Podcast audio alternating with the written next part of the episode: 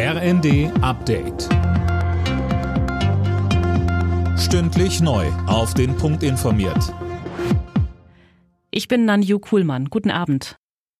Aus dem von den Russen belagerten Stahlwerk im ukrainischen Mariupol sind alle Frauen, Kinder und ältere Menschen herausgeholt worden. Das gab die Regierung in Kiew bekannt. Was aus den ukrainischen Soldaten wird, die sich immer noch dort verschanzt halten, ist unklar. Es soll diplomatische Vermittlungsversuche geben, um die Militärs zu retten.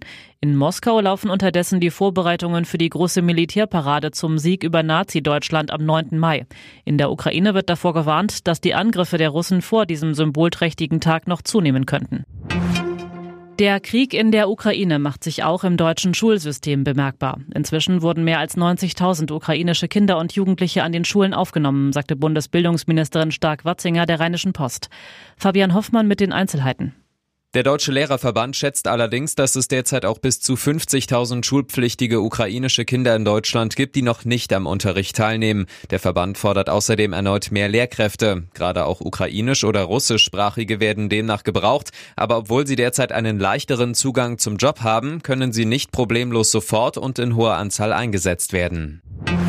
Die Taliban schränken die Rechte der Frauen in Afghanistan immer weiter ein.